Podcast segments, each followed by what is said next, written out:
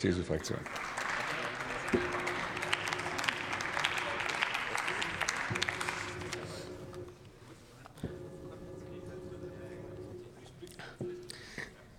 Sehr geehrter Herr Präsident, liebe Kolleginnen und Kollegen!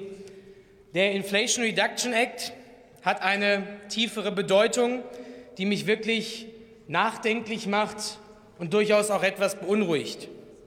Die USA schauen mehr und mehr in Richtung des Pazifiks und weniger über den Atlantik.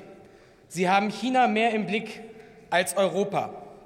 Und was haben wir alle hier im Haus gejubelt, mich eingeschlossen, als Joe Biden die letzte Präsidentschaftswahl gewonnen hat und Donald Trump das White House endlich verlassen hatte. Wir haben geglaubt an eine große Renaissance der transatlantischen Partnerschaft.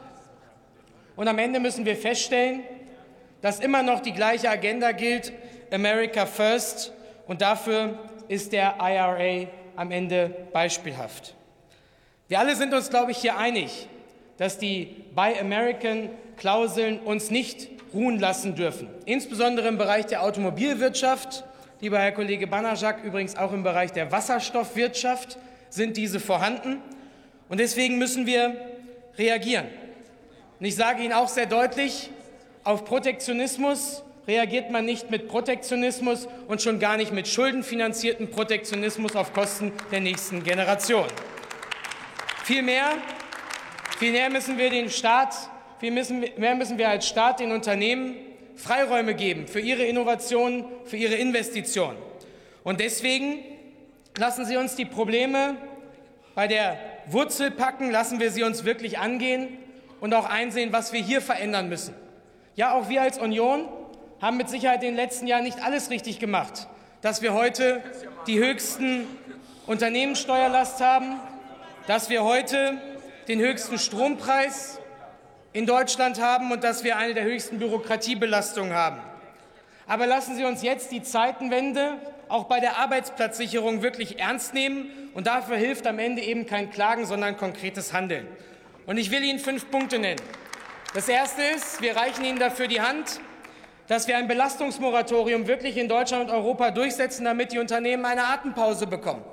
Aber leider haben wir immer noch neue Vorschriften, neue Berichtspflichten im Bereich des Lieferkettengesetzes, der Ökodesign-Richtlinie oder auch beim Hinweisgeberschutzgesetz. Das hat mit Zeitenwende leider wenig zu tun. Wir reichen Ihnen die Hand für schnellere Handelsabkommen. Lieber Herr Trittin, dass wir im Zweifel auch EU-Only-Abkommen fertigstellen, damit wir schneller neue Partner bekommen und nicht alles mit neuen Nachverhandlungen überfrachten. Da sind Ihre Kollegen meistens auch vorne mit dabei. Wir reichen Ihnen die Hand für verlässliche Energiekosten. Der Industriestrompreis ist genannt worden. Der Bundeskanzler hat einen Industriestrompreis im letzten Wahlkampf versprochen von vier Cent. Wir werden ihn daran messen.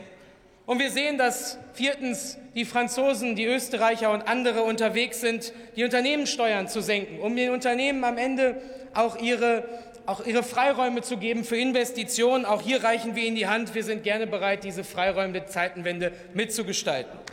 Und fünftens, und fünftens die neue Deutschlandgeschwindigkeit, die wir gemeinsam angehen wollen. Lassen Sie sie uns ernst nehmen. Wir reichen Ihnen auch da die Hand für die Abschaffung des Verbandsklagerechts, für die Abschaffung von überzogenen Artenschutz- und Umweltschutzvorgaben. Wir sind gerne bereit, daran mitzuwirken. Lassen Sie es uns gemeinsam angehen, denn unsere Antwort auf America First darf am Ende nur lauten, Make Europe faster and stronger. Und das sollte die gemeinsame Antwort dieses Hauses sein. Vielen herzlichen Dank. Vielen Dank, Herr Kollege Kuban. Nächste Rednerin ist äh, die parlamentarische Staatssekretärin Dr. Franziska Brandner für die Bundesregierung.